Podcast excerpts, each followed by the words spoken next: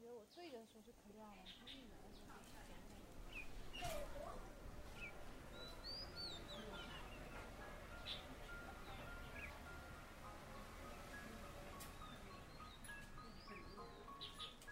做联航嘛，就是留学的事。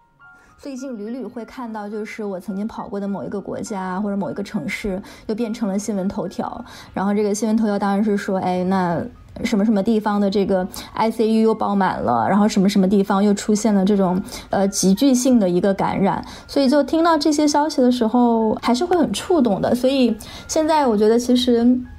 也有一点这种心态，就是说，哎，希望。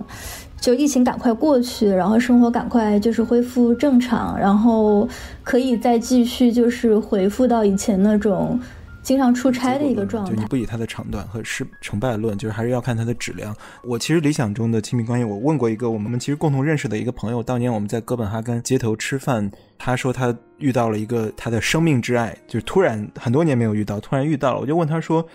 是不是遇到生命之爱就意味着你的所有的这些困惑和挣扎都解决了？是不是孤独就解决了？就是人存在的这种孤独感？他说完全没有。你其实遇到这么一个人，他最终抵达的一个境地是一起孤独，就是互相陪伴着对方的孤独，但同时你的那份孤独还是你的。我觉得说的特别好。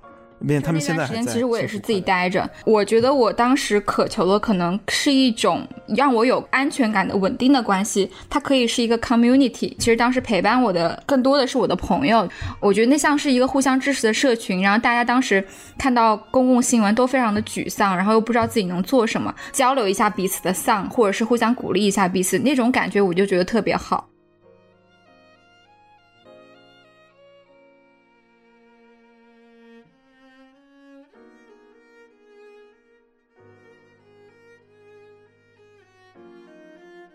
性，我们都默认说是女性必须要是好看的，必须要是美丽的，必须要是有性吸引力的。所以说，女性自己也会把这个标准自己给消化掉，然后不断站在镜子前面，天天告诉自己啊，我这儿又胖了啊，我那我胸太小了，不拉不拉不拉。自己的生命安全为成本去追求这种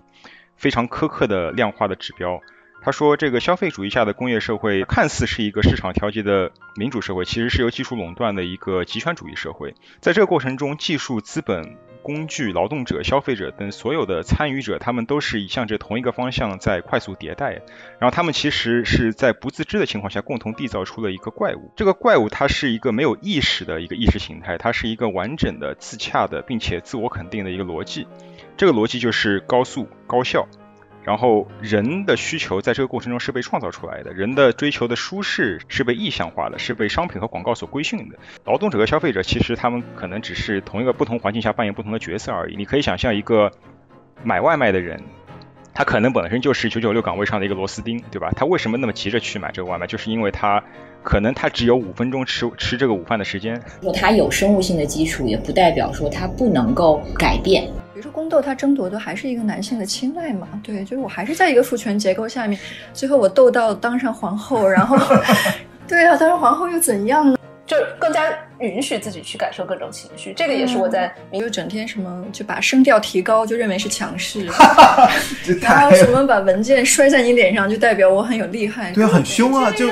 就在讨论身材的时候。是不是各种各样的啊？这个不行啊，那也不行。然后这种在日常的互动当中一点一点积累出来的这种标准，其实真的是非常的可怕。它是一个社会标准在你身上的一个一个内化、一个投射。当然，这个标准它发展到了一个文化的一个地步，它不仅限于就是说男人对女人怎么怎么怎么样，有的时候女人自己。也会在这个标准上面发展出来各种各样的东西，比如说我在初中的时候，我是因为胸大被嘲笑的，就是说这个事情，你的身体，对，其实欧洲国家现在彼此的这个策略，呃，我我我感觉大方向上是一致的，就它其实都在逐渐的向群体免疫的这个方向去过渡，就是英国推出来的那个方案，但是在具体的表述上和具体的做法上，就是可能没有像英国那么的直接。然后你刚才提到的，就北欧，呃，比如说像像像丹麦，丹麦它其实现在已经处于一个锁国的状况，它倒没有躺平，它只是限制了所有就是非丹麦籍的人，就不能短期内应该是不能进入丹麦。就它其实跟这个捷克的策策略是反而是有点像的。然后瑞典呢，那基本上就是说我。我们现在没有这么多的测试能力，所以你们轻症的就不要来测了，你们就自己在家隔离就好。我觉得其实欧洲这些国家看下来，意大利的政策其实是最像中国的，他们是在第一时间就呃封了城，然后也是一直在呃逐渐的。或者说我作为男性有一个有一个不解的地方，就是说，嗯，很多人或者说很多男性看电影的这种观众可能会有一种感觉，说当我们谈论女性主体性出发的电影或女性电影的时候，为什么我们要强调这么一个女性电影或它是从女性视角出发就自然一点？不好嘛？就是说，让他该是的样子。我们之前看的电影都是不正常的嘛？就是这中间很微妙的那些区别，说说它真的呈现出了女性主体性，或这部电影中只有女性，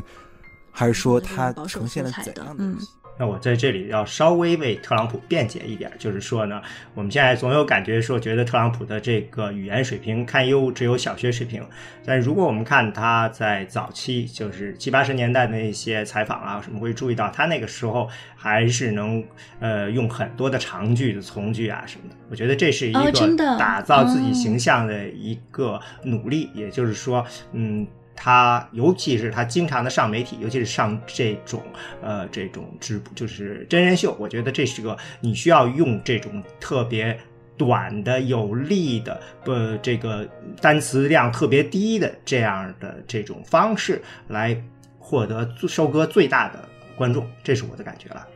我就说这个性这件事情，其实对我来说，就是它跟吃饭、睡觉、工作是一样的。就是你可能在传统的中国的人的观念当中，觉得它是一个偷偷摸摸的事情，哪怕你是法律保护的性关系，都可能会有很多让你觉得非常隐晦、不上台面的感觉。我说在我这是没有这件事的，所以我跟他提的解决方法是，你可以去找你的，不，我不需要你为了因为今年春天跟我在一起而马上把所有的外面的这些都中断掉。如果你现在还有，如果你还想，你可以去做。但是，请你跟我分享，就是我觉得这就像我我约人吃了个饭，你一个人打了个炮，我觉得对我来讲是完全是一回事。就是特朗普的出现，其实相当于说他把就是之前建立起来的这种，就比如跨大西洋的这种关系，然后给完全带到了一个新的就是不同的阶段。就伊拉克战争的时候，大家可能当时还只是对这个决定不满，但是并没有说由此导致说对美国整个这个体制的一个怀疑和担忧。但这一次就还挺明显的，也是呃前几天采访的一个那个 FT 的一个专栏作家，然后他是一个他是一个这个英国人，他就讲说，呃，他觉得这个欧洲对美国的态度，在过去这几年从羡慕就是变成了同情，就是觉得美国好像现在就变成了一个极度不平等，然后这个可能随时会呃出现宪法危机这样的一个情况。我觉得在这样的一些这个背景之下吧，就是欧洲人现在就有一点，我不是很真的想认真的去做一个打。今天想要去说我的这个事件，首先我是想跟大家说，第一是当一个女性就是被人劝酒，然后搞到已经醉了的时候，那之后她发生的所有行为，在你没有允许的情况下，都是非常严重的性侵犯。然后第二个就是，我知道这个事情说出来非常难嘛，哪怕是像我这样的一个事件，啊，我都可能花了这么多年的时间做心理建设，所以我非常能够理解那些那些勇敢的在公共媒体中去说出自己的名字，然后说出自己的经历，还指控对方的人，尤其是去年那个金瑶去指控刘强东的事件的时候，我真的非常的心疼他，就是他面对的是一个那样大的有权势的人，在中国。他确实不是一个完美的受害者，我们很多很多人都是不完美的受害者，但是不代表你是不完美的受害者，你就要苛责自己。首先，你不能苛责自己；第二是，如果你有一天能够坚信自己是对的，然后这个事件、这个规则需要被改变，那我们可能可以把这个勇气继续传递下去。